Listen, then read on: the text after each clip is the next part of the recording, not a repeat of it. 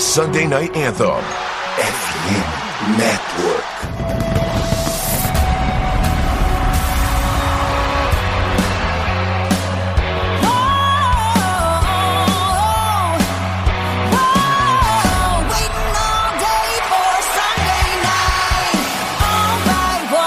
Estamos começando mais um Previews da Casa do Corvo, senhoras e senhores. O Baltimore Ravens já está classificado, porém ainda há algumas coisas para se resolver na AFC Norte. Eu sou o Cleverton Linhares, mais uma vez aqui sozinho, sem os meus companheiros de sempre. Mas estou aqui, obviamente, como é um preview, nós temos aqui o nosso convidado e esse aqui você já conhece, já é alguém de longa data, sempre aqui quando é para falar de Pittsburgh Steelers. Danilo Batista do Black Yellow BR, mais um membro da rede, a FN Network. Danilo, muito boa noite, seja muito bem-vindo mais uma vez à Casa do Corvo. Tudo certo, Cleverton. Um abraço para você, abraço para todas as pessoas nos ouvindo. É sempre um prazer, cara. Apesar do, do clima de guerra que normalmente tem ao redor de Steelers e Ravens, seja onde for o jogo, tá aqui contigo na Casa do Corvo é sempre um prazer. Clima de guerra no estádio e no Twitter, porque é sempre bom aquele trash talk maroto, aquele trash talk gostoso.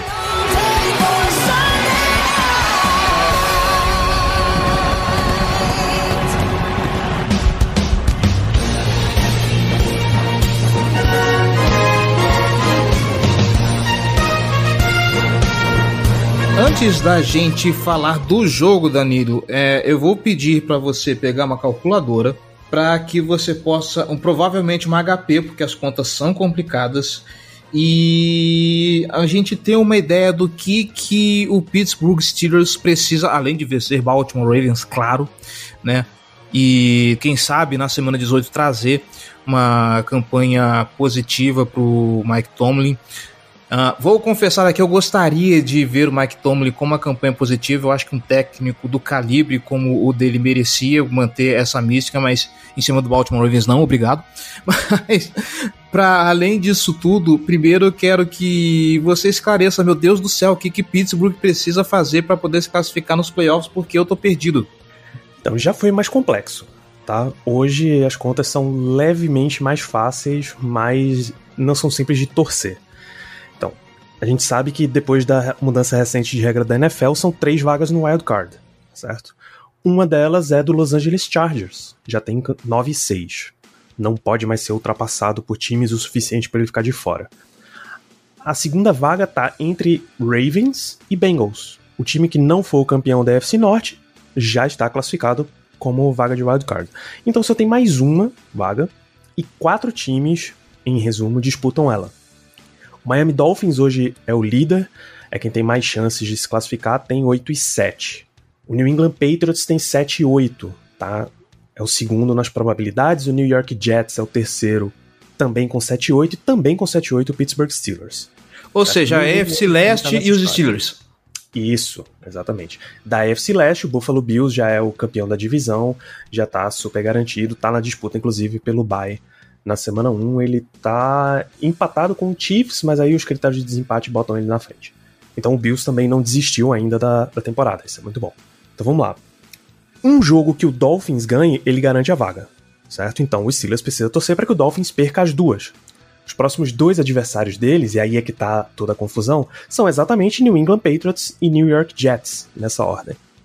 Então a torcida do Steelers é para que esses times, Patriots e Jets, vençam o Dolphins, o Patriots na semana 17, o Jets na semana 18, e percam o outro jogo que eles têm.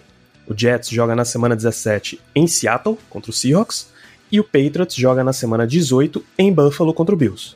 A conta é essa: Dolphins perde duas, o Patriots ganha só do Dolphins, perde do Bills, o Jets ganha só do Dolphins e perde para o Seahawks. E o Steelers tem que ganhar as duas. Em Baltimore contra o Ravens e contra o Browns em casa na última semana. Essa é a conta.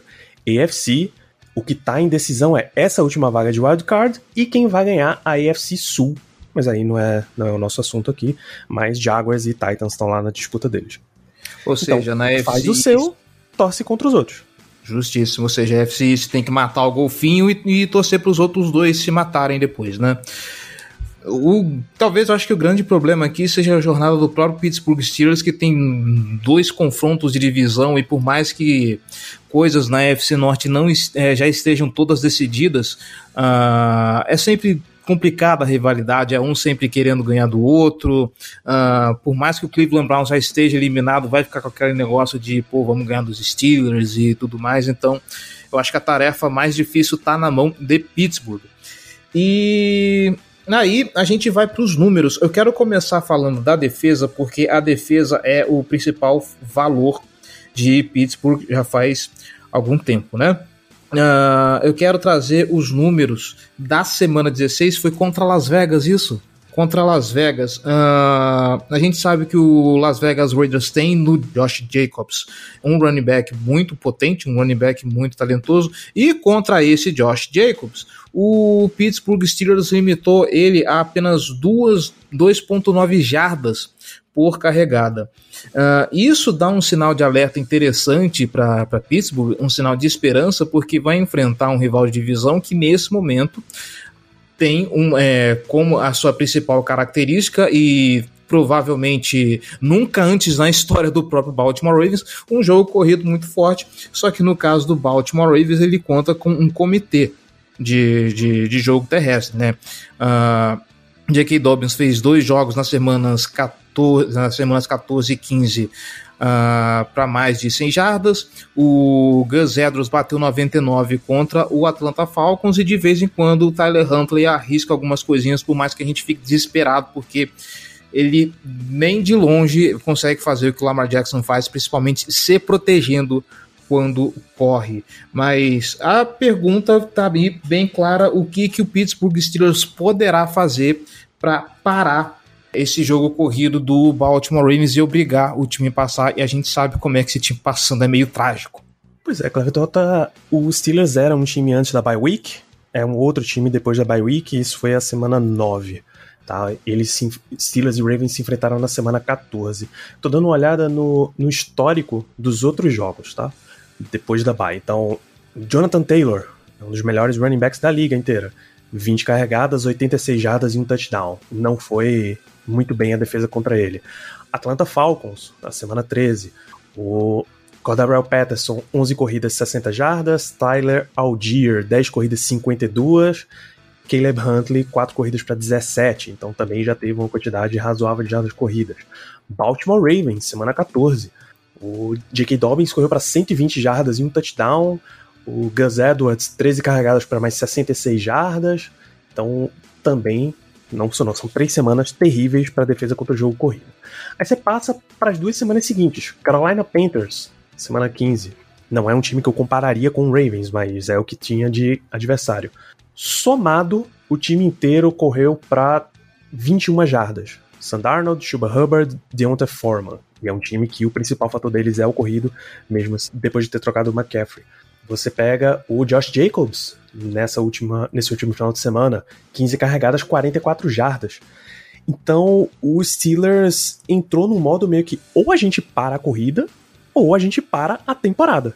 É simples assim. Se você quiser vencer todos os próximos adversários, você tem que segurar o jogo corrido deles. Todos eles têm como principal característica o jogo corrido.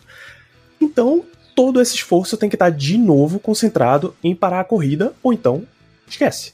Acabou, você vai perder o jogo, vai perder a temporada. Qual é o grande problema? Esses outros times, Carolina Panthers, o Atlanta Falcons, o Indianapolis Colts, eles geralmente têm um running back muito, muito bom. O Baltimore Ravens consegue te machucar pelo chão com vários jogadores. Ele pode fazer isso com Gus Edwards, ele pode fazer isso com o J.K. Dobbins, ele pode fazer isso com o Kenyan Drake, ele pode colocar a bola na mão do Patrick Ricard e fazer isso. Qualquer pessoa que o Ravens decidir que vai botar para correr, ele normalmente consegue fazer correr. Patrick então, Ricard, essa... nessas alturas, eu não diria, mas acrescente aí o Justice Hill, que é o terceiro running back no momento e consegue fazer umas graçolas também. Verdade. Verdade. O que, eu quero, o que eu quero dizer mais do que só o quão bem o jogador vem nesse aspecto é que se o Ravens se comprometer a fazer ele ter esse, esse ponto no jogo, ele vai ter. Porque esse é o Ravens dessa, dessa era recente. O Ravens é um time que corre muito bem com a bola. não tô falando nada a respeito dos outros fatores do time, mas se você olhar o quanto o Ravens corre, eles correm muito, muito bem. Então esse é o fator número um assim, que o Steelers precisa levar em consideração. Todo time tem que estar comprometido contra a corrida, senão acabou.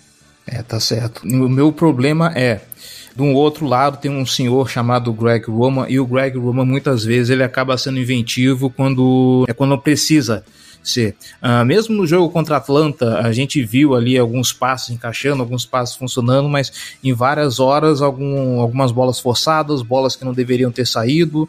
E como eu sempre digo, a primeira corrida que não entrar, que não conseguir passar da linha defensiva do Pittsburgh Steelers, o Greg Roman vai chamar o protocolo bomba no fundo do campo do Tyler Huntley, coisa que ele não sabe fazer direito. E aí a gente vai para o outro ponto. Uh, eu não sei se são nos últimos cinco jogos, mas, mas o Pittsburgh Steelers tem um saldo de, de, apenas 18 pontos cedidos. Acho que são nos últimos cinco jogos. Então eu quero entender o que, que vem de encrenca aí pro Baltimore Ravens, caso dê a louca no Greg Roman e o Tyler Huntley queira testar a secundária do Pittsburgh Steelers, eu já começo falando, não adianta tentar passar a bola em fundo de campo contra um time que tem Minka Fitzpatrick, o, o, o jogador mais caro da, da, da história da, da NFL. não sei se essa piada ainda procede, mas para além do Minka Fitzpatrick, o que mais o Baltimore Ravens pode se preocupar se der a louca no Greg, no Greg Roman e ele falar, deve ser uma boa ideia passar a bola contra o Pittsburgh Steelers. Os cornerbacks dos Steelers melhoraram muito. A gente vem há um tempão reclamando aí dessa, dessa situação, mas aqui desde a bye week, que foi a semana 9, quando o passe vai na direção de Levi Wallace, o passer rating que ele permite é 59.8, no máximo de 158.3. O Cam Sutton permite 59.9, o que é um valor muito, muito bom. Não é zero, mas é muito bom. Principalmente quando você compara com o início da temporada. Os últimos cinco jogos, você tem razão, o Steelers cedeu 17 para o Colts, 16 para Falcons e Ravens e Panthers e 10 para o Raiders. Então, de fato, melhorou bastante. A torcida do Steelers está na expectativa de que aquilo Witherspoon não seja reativado para esse jogo. Ele vem na injury reserve há um bom tempo e o, o relógio de 21 dias que ele tem para retornar para o time já foi acionado. A gente espera que ele continue só treinando e não volte para o jogo, porque sem ele o time encaixou muito, muito melhor, a um ponto de que é melhor ele não estar tá de opção. Assim, ele estava sendo queimado com consistência. Então, Minka, ele ele tem, to, Minka tem todos os fatores, ele é um safety completo. Se você deixar ele na cobertura, ele joga muito bem, ele cobre bem end, ele tem o posicionamento para que passes desviados sobrem no colo dele e ele cons consegue interceptações que não são aquelas coisas super plásticas, mas de posicionamento. É, tem um aproveitamento impressionante nesse caso. Kim Sutton e Levi Wallace estão indo bem. Sofrem algumas jogadas. Por exemplo, nesse, nesse último fim de semana, o Hunter Renfrew ele tem algumas recepções em que ele tá um passo à frente, ele consegue fazer a recepção, girar e desviar completamente de quem tá na marcação dele e aí partir para touchdown e para uma jogada mais longa. Então, assim, a bola tem que continuar entrando porque você precisa manter essa variabilidade, mas os Steelers têm jogado muito bem cobrindo o passe. É, e para essa semana, na verdade seja dita, o, a defesa dos Steelers vai pegar uma mamata, né? Quando você olha o plantel do Baltimore Ravens e você olha Deshaun Jackson, uh, DeMarcus Robinson, talvez dê uma subidinha de, de média com o, o, o o. Ai meu Deus, o Sammy Watkins. Então, assim, pelo menos para os wide receivers eu imagino que não seja um grande problema. Uh, vai ser mais complicado mesmo marcar o Mike Andrews, como sempre, né? A gente tá falando de top 5 Tyrants. Eu, como cubista, diria que é o melhor Tyrant da liga, mas há quem discorde. mas quando você tem um lado muito fraco e você tem apenas o Mark Andrews como bom alvo, tá certo que de vez em quando esses wide receivers que eu citei conseguem produzir alguma coisa mágica. O, o Sammy Watkins conseguiu um, um passe de 40 jardas no último jogo.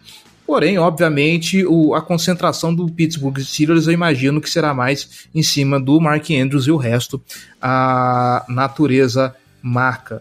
E obviamente vai ter o Isaiah Likely ali do lado dele que vão tentar alguma coisa também. Tá tão problemática assim a defesa contra Tyrants no, no Pittsburgh Steelers? A quantas anda isso aí? Cara, incrivelmente não. Já foi um, um problema muito grande. Eu, eu tô olhando sempre os últimos jogos, eu vou desconsiderar o, o Atlanta Falcons, porque o Kyle Pitts estava machucado, né? Não era de se esperar. E mesmo assim, o time ainda tomou touchdown do Michael Pruitt. Foi uma recepção para uma jarda e um touchdown. Mas enfim, os outros adversários, desde o jogo contra o Ravens, é bem pouca coisa. Parece que o time deu uma, uma encaixada nisso daí. O Mark Andrews teve duas recepções para 17. Uh, nem, nem vou contar o que te, é o Tommy Tremble em Carolina, duas recepções para 20. O Raiders, o Darren Wallen pouco apareceu. Darren Waller tem quatro recepções, 58 jardas, ok, mas sem, sem grandes impactos, foi um lance, uma coisa mais espalhada. Então, o Steelers tem adaptado bem. É, quando é um problema maior para os Steelers ter um wide receiver 1 daqueles legítimos num combo com um quarterback. Se hoje a gente fosse enfrentar o Joe Burrow com o, o Jamar Chase, daria mais problema. Tyrande o time tem conseguido lidar, mas enfrentar Mark Andrews é sempre uma, uma história completamente diferente. Ele é um desses jogadores de patamar acima você tem que estar tá preocupado o tempo inteiro com o que é que ele está fazendo, aonde ele está, quem está junto com ele. Porque em um vacilo ele acaba com você. Tá certo, vamos virar pro outro lado da bola então, o Danilo. E aí, cara, esse jogo promete ser um jogo de pontuação muito baixa, hein?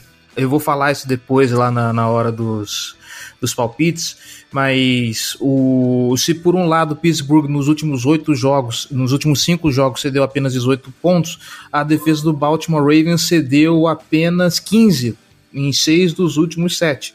Então a gente está vendo aí um jogo de defesas muito fortes. Eu quero começar primeiro com o nosso querido Mãozinha. Vamos falar um pouco de, do, do ataque aéreo com o Kenny Pickett, que, assim, de é, verdade seja dita, o Kenny Pickett ele está conseguindo pelo menos variar os seus alvos. Pelo que eu assisti de jogos, obviamente eu não sou torcedor dos Steelers, o Danilo está aqui para falar melhor do que eu. Uh, a química dele uh, tem sido principalmente com o Pickens. Eu posso estar errado, não sei se o Deontay Johnson tem recebido mais bolas do que ele, mas uh, o meu ponto aqui é com esses dois caras, principalmente, por mais que o Kenny Pickett não seja aquele QB que, poxa, gente, para quem acabou de vir de, de Ben Roethlisberger, Kenny Pickett é, sei lá, é, ainda é pouca coisa. Mas vindo da distribuição de alvos que ele vem tendo nas últimas partidas, uh, tendo esses dois wide receivers muito sólidos como alvos de confiança, esse duelo contra a defesa do, do, Baltimore, do Baltimore Ravens, e ainda pensando que eu acho que não tem Marcus Peters para esse jogo da semana 17, uh, ah, promete dar briga boa, né? Promete, promete. É, então vamos, vamos começar pelos recebedores e depois a gente volta para quarterback. Os Steelers têm basicamente três recebedores. Tá? Pat Frymouth, end, solidíssimo. O que Mark Andrews é hoje pro Ravens Frymouth vai ser muito em breve para os Steelers, tá? E quando eu digo muito em breve é só porque falta solidificar a conexão do quarterback com o Tyrande, porque ele em si já é um, um excelente jogador. Excelente jogador. Assim, eu vou desconsiderar ele bloqueando aqui, tá? Mas ele como um Tyrande recebedor, no grade da PFF ele é o quarto Tyrande. Entendeu? É nesse... Falta só o, o hype, basicamente o resultado já tá vindo consistentemente. O que provavelmente antes da temporada seria o Darren Waller, um dos top 5, ele provavelmente vai tomar essa vaga aí. Se Vegas não resolver, mas enfim. Pat Frymouth é excelente alvo. Deontay Johnson continua sendo um wide número 1 um, em termos de utilização mesmo, mas tem alguma coisa faltando. Tem jogo em que ele tá completamente desconexo com a realidade sei lá, semana 13 contra a Atlanta, ele recebeu 11 passes, recebeu 5 para 60 jardas. 45% de, de recepções feitas, é muito pouco para um receiver número 1. Tem jogo que ele tá no auge da concentração. Então o Panthers foi 10 passes, 10 recepções, 98 jardas. Mas pesa contra ele, ele é o jogador hoje na NFL com mais recepções sem um touchdown marcado. Ele tá em zero nessa temporada. É um número assustador para o, o receiver que é pago como número 1 um, e que em utilização é o número 1 um também. Então, realmente, realmente assusta e assusta muito Deontay Johnson. George Pickens tem sido um jogador de excelente recepção em bolas contestadas. Ele é o, acho que o calouro com mais bolas desse tipo na NFL. É aquela bola 50-50, né? Tá lá para disputa entre ele e o defensor e geralmente ele vem com a bola. E é o cara que tem feito as coisas plásticas, assim, no Steelers, quem tem dado show visual durante o jogo. Foi excelente ver a campanha final com ele recebendo o touchdown para a vitória do time. Pickett, provavelmente ele tem uma impressão muito ruim de quem viu no começo da temporada. Ele lançava muita interceptação. Então tem três contra o Jets, mais uma contra o Bills, mais três contra o Dolphins, mais uma contra o Eagles. E aí o Steelers vai para bye week. Quando ele volta, em seis jogos ele tem uma interceptação, mas ele tem só três touchdowns passados. Então o Steelers é um time que tem conseguido campanhas, tá? Não não com Pickett dando shows aéreos, ele não depois da bye week ele não teve nenhum jogo de 300 jardas lançadas, por exemplo. Então o time consegue andar com a bola, carregar a bola, mas não consegue converter muito na endzone. Então o time acaba tendo placares baixos também. Não só porque ele evita tomar muito ponto, mas porque ele converte pouco ponto também. Então, os últimos jogos ele tem 19, 14, 24 e 13 marcados. E 24 foi o Mitch Trubisky como titular e não o Kenny Pickett. Foi contra o Panthers. Então, esse é o ponto em que, independente do resultado final da temporada, a gente continua querendo ver de Kenny Pickett, né? É evolução, é entrosamento com times, é melhorando leitura, é o jogo como no jargão que eles dizem lá na NFL, o jogo ir ficando mais lento para ele. Ele consegue acompanhar melhor a velocidade do que está acontecendo no jogo. Eu acho sempre um quarterback calouro enfrentar um time cascudo como é o Ravens é sempre complicado. É um time que pode sempre montar uma formação complexa. Eu vejo o Pickett sofrendo um pouco quando isso acontece. O time coloca seis ou sete direto na linha defensiva, ameaçando que vai mandar os sete em blitz, ele manda quatro, mas não são exatamente os quatro que você espera. Pickett já fica um pouquinho perdido, a OL já fica um pouquinho perdida, embora tenha melhorado um pouquinho nesse aspecto. Então, é muito bom tá vendo a evolução de Pickett, a curva dele tá realmente ascendente, mas se nota que ainda tem um pouquinho de chão para ele.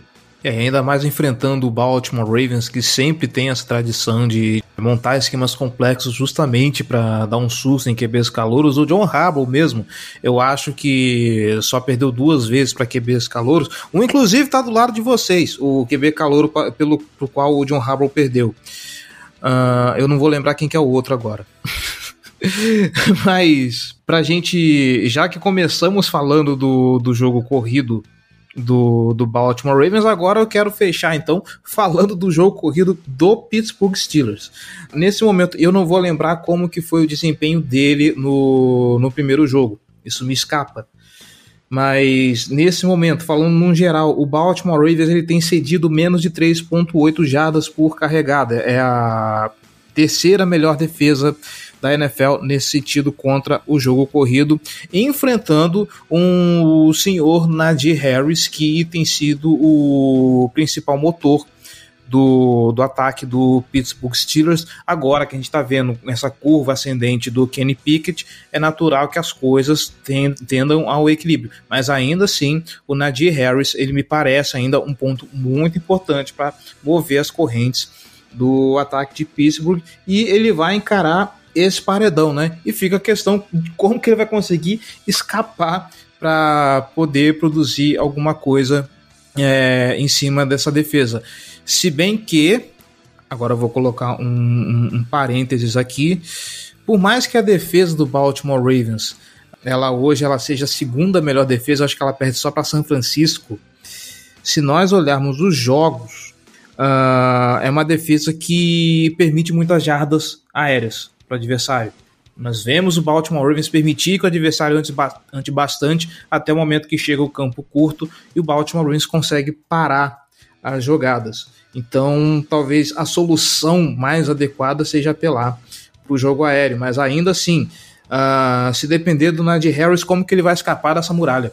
É, é outro dos retratos aí dos Steelers depois da bye week. Tudo mudou pros Steelers depois da bye week. Era um time que não conseguia correr de jeito nenhum, de jeito nenhum, nem para salvar a própria vida. E de repente ele conseguiu performances atrás de performances. Na temporada inteira, Najee não conseguiu 100, um jogo de 100 jardas ainda. Você pode dar uma colher de chá porque na semana 10 ele conseguiu 99. Mas o simbolismo de um jogo de 100 jardas ele não conseguiu ainda. Ele tem ido muito melhor nas últimas semanas. A linha ofensiva dos Steelers tem dado muito mais oportunidades para ele correr. Os esquemas dos Steelers têm dado muito mais oportunidades para ele correr também. A gente já viu casos do, do Steelers preferir correr com jet sweep, entrega a bola na mão do, de um wide receiver, do que colocar para Najee correr ou para Jalen Warren, running back 2 do time, correr. E outro dos grandes fatores é que o Steelers deu uma diminuída assim, na utilização do Najee Harris e permite mais um, um comitê. Muito pelas performances de Jalen Warren, aquele tipo de running back que quando tá com a bola na mão, ele quando ele entra, ele recebe a oportunidade, ele converte mais do que exatamente o time desistiu de correr com o Najee. Então, a linha ofensiva melhorou muito nesse aspecto, a utilização melhorou mais nesse aspecto, então Najee tá mais fresco normalmente, e o, o reserva também tem conseguido converter coisas boas.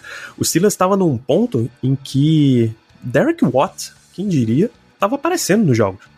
Até esse último jogo contra Vegas, ele tinha quatro tentativas, quatro conversões para a primeira descida.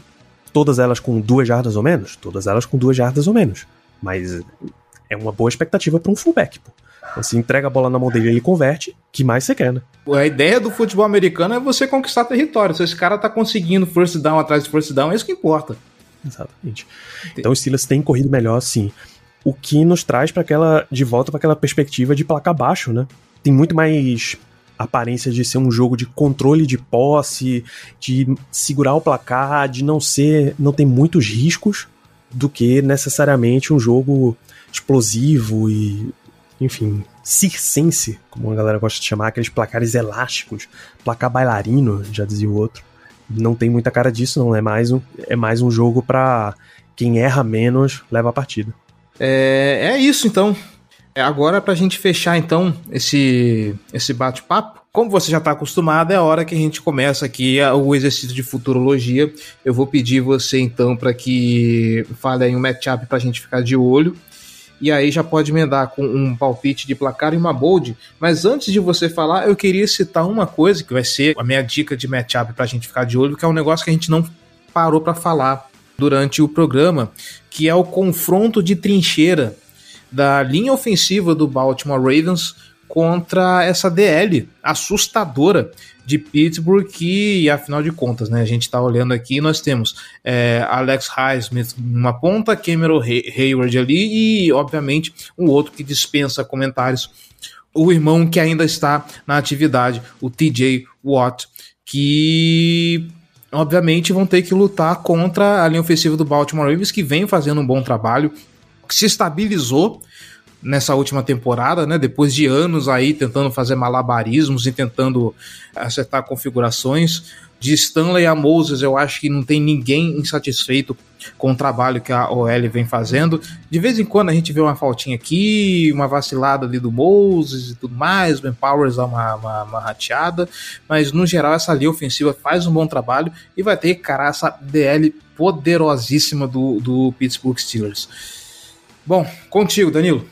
É, a gente mencionou bastante que o jogo aéreo vai fazer muita diferença, né? E é o que o torcedor do Steelers mais quer ver, então eu vou ficar no confronto do Deontay Johnson, porque não é possível que ele próprio não esteja incomodado com essa falta de touchdown recebido na temporada, contra a secundária do Ravens, vai? Eu não vou atribuir que o Ravens vai usar exatamente um cornerback o tempo inteiro individual com o Deontay, isso não é normal, eu acho que o Ravens consegue dar mais variabilidade aí nas jogadas.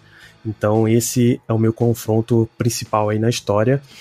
E assim, você fala de confronto de trincheira, o contrário também é super válido a gente citar, né? Porque o, o Ravens pode não ter os jogadores mais chamativos da liga, mas quando você olha o que eles já fizeram, tanto de experiência. Imagina você colocar em, em um ponto do jogo o Kenny Pickett, calouro, para fazer leitura de uma DL que tá com Justin Houston, Jason Pierre-Paul e Calais Campbell alinhados, sabe?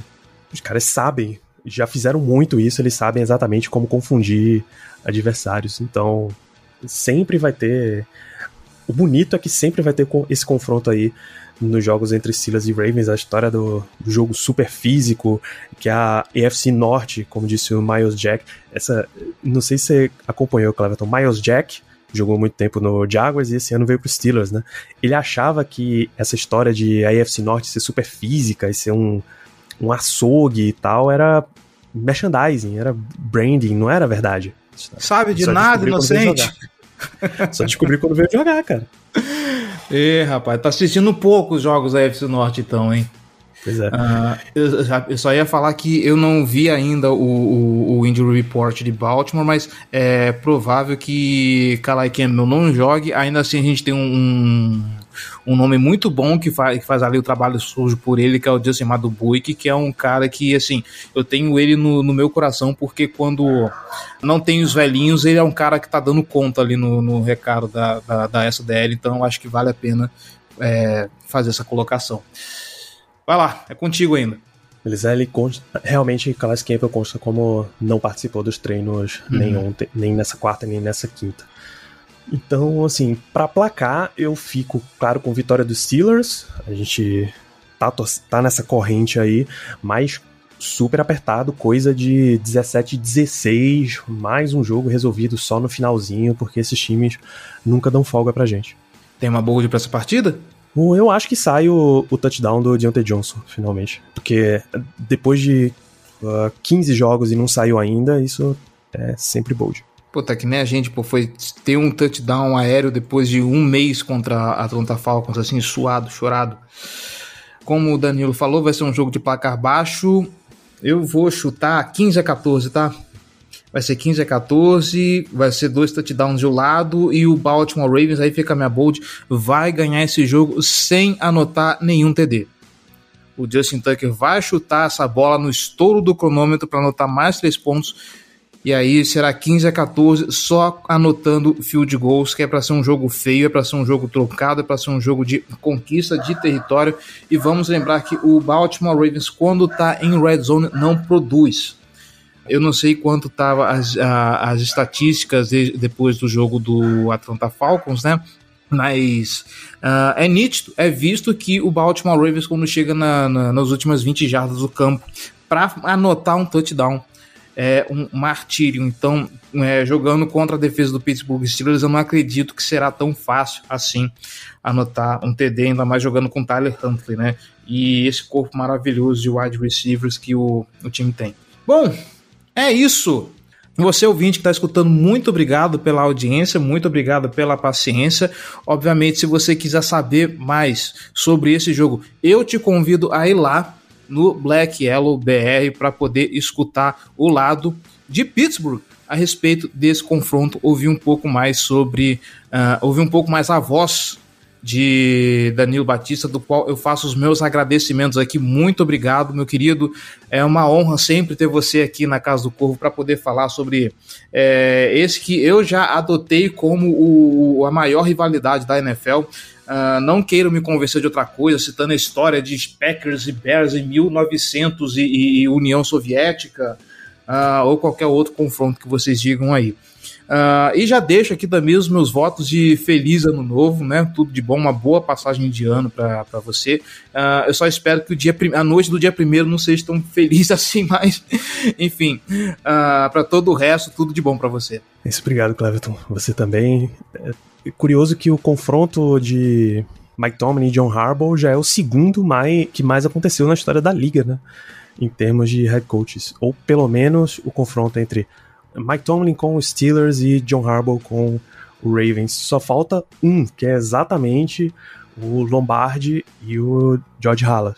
Mas esse daí tem, tem muita lenha ainda para queimar para qualquer um conseguir chegar lá. É, eu vim até procurar um outro, outro ponto que foi muito, muito, muito comentado no último jogo dos Steelers, foi previsão do tempo. A previsão tava em menos menos 20, menos 17, enfim, pro jogo dos Steelers. Essa tá 13 positivo, pô. Meu Deus, os caras vão entrar de shortinho, pô, pra jogar. Rapaz, tá quente. De camisetinha. É, regata. O Marlon Humphrey contra, contra Atlanta tava treinando sem camisa e vai entrar pelado para jogar nesse jogo. É, que isso. É exatamente isso que, o, que os caras vão fazer, vão entrar com toda tranquilidade. O, pelo menos o clima não vai ser um fator, passar a bola vai ser mais tranquilo, chutar a bola vai ser mais tranquilo.